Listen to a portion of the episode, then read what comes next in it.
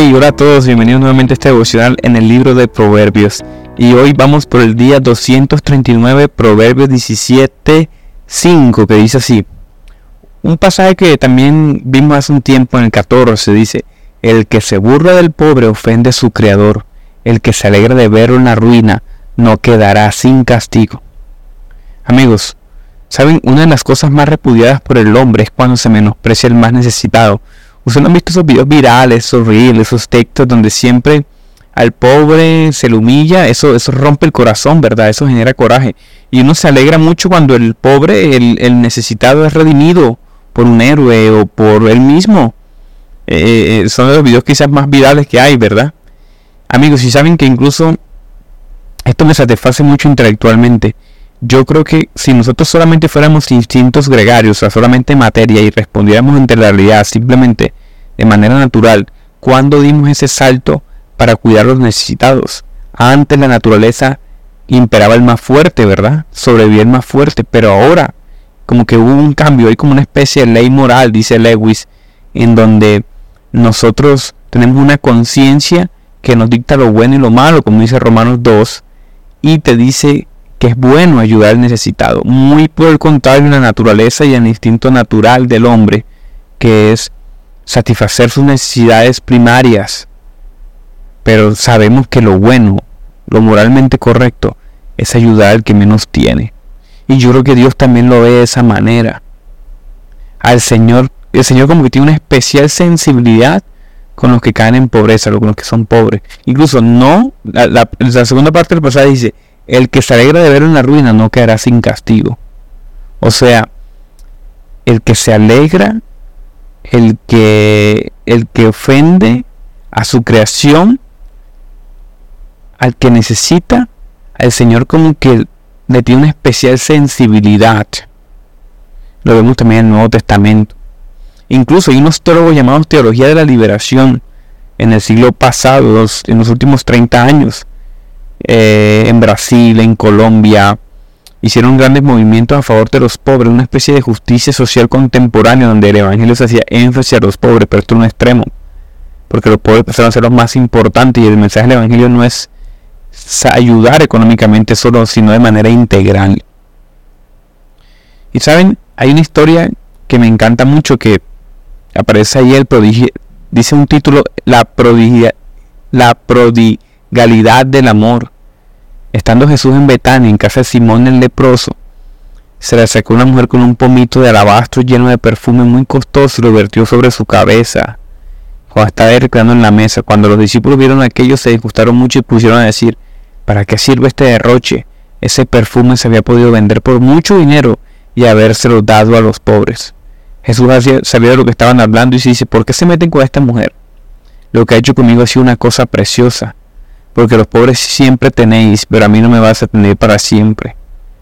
Al derramar este perfume sobre mi cuerpo, lo ha hecho para prepararme de antemano para el entierro. Podéis creerme que donde quiera que se predique el Evangelio por todo el mundo, se recordará esto que ha hecho ella en su memoria. Yo puedo ver el mensaje del Evangelio acá. Muchas veces nosotros hacemos énfasis en eso, ¿no? Ayudar, hacer, hay que ayudar a los pobres y son cosas genuinas, pero perdemos de vista a Cristo. Y esta mujer no perdió de vista ese alabastro de aceite lleno de perfume. Dice algunos comentaristas que podía costar lo que trabajara alguien durante un año. Algunos decían que era más pequeño, pero igual no deja de ser costoso. Lo que costaba alimentar a cinco mil. Es por eso que los discípulos decían, pero ¿por qué si es tan costoso hubiésemos ayudado a tantos? Y miren, es un deseo genuino. Pero lo que dice Cristo es este, miren, incluso tu deseo genuino, tus ganas de hacer, hacer, hacer, no son tan importantes como lo que yo te puedo ofrecer. Ese es el mensaje del Evangelio. O sea, ni siquiera nuestras acciones bien intencionadamente nos ayudan a ver realmente a Cristo de manera clara. A veces el ego, a veces querer controlar a los demás con mi capacidad adquisitiva de dinero, con mis obras, con mis acciones, con mi posición de poder, eso no significa nada. Busca y persigue a Cristo los rabinos decían, Dios permite que haya pobres siempre con nosotros para que nunca nos falten las oportunidades de hacerles el bien. Incluso los rabinos pensaban que los pobres eran un medio de gracia para manifestar la obra de Cristo en nosotros. Qué pensamiento tan interesante, ¿verdad? Es que el dar, amigo, el dar, el cubrir al necesitado, el ayudar, el amor genuino no calcula. Al amor siempre le parece, un pensador decía, al amor siempre le parece demasiado poco todo lo que da. El único deseo del amor es dar hasta lo último. Y cuando ha dado todo lo que tenía, aún le parece demasiado poco. Otro pensador decía, un regalo no es nunca realmente un regalo cuando es algo que nos podemos permitir fácilmente.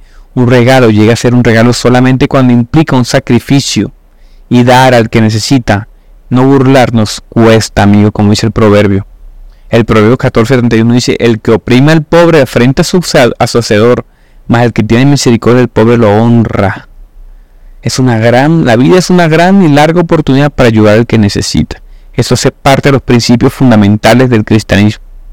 Porque como dice 1 Juan 3:17, pero el que tiene bienes en este mundo y ve a su hermano tener necesidad y cierra contra él su corazón, ¿cómo mora en él el amor de Dios? Hijitos míos, no amemos de palabra ni de lengua, sino de hecho y verdad. La palabra de Dios, en resumidas cuentas, amigos, nos da una idea de lo que hay en el corazón respecto a los pobres y nos da una instrucción cómo vamos a cuidar de ellos. Si realmente tenemos fe en Jesús, también debemos compartir su preocupación por los pobres. Jesús, porque Jesús nos ordenó en Juan 13, 34. Ámense los unos a los otros. Y qué manera de demostrar el amor, la bondad y la compasión de Cristo que alcanzar a los más pequeños entre nosotros. Qué maravilla este pasaje que nos recuerda dos cosas. Ser sobrios, ser, no ser burladores, ser prudentes valorar al que no tiene y ayudarlo. Son principios teologales cristianos. No burlarnos, no tenernos por poco y en poca estima, sino en alto valor como los tiene el Señor Jesucristo. Amén a eso. Gracias Señor por esta palabra porque se enciende mi corazón Señor cuando tú clarificas qué quieres para nosotros Señor. Nuestros hermanos nos sirven, quizás el que no tiene Señor es una instrumento de gracia, Señor, puesto por ti, decían algunos pensadores.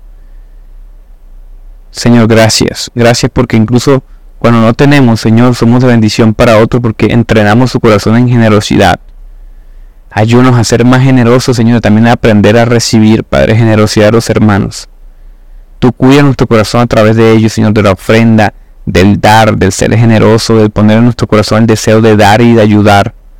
Gracias, Señor, por ese deseo que pone nosotros. Despiértanos más y provéenos, Señor, para seguir siendo más generosos con tu obra, con tus discípulos, Padre, con los que necesitan. Te lo pedimos en el nombre de Jesús. Amén y amén.